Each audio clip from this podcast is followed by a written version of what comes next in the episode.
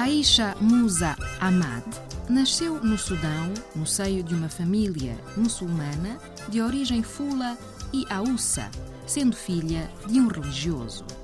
Foi casada muito jovem e divorciou-se, tendo decidido dedicar-se à carreira de cantora no Egito.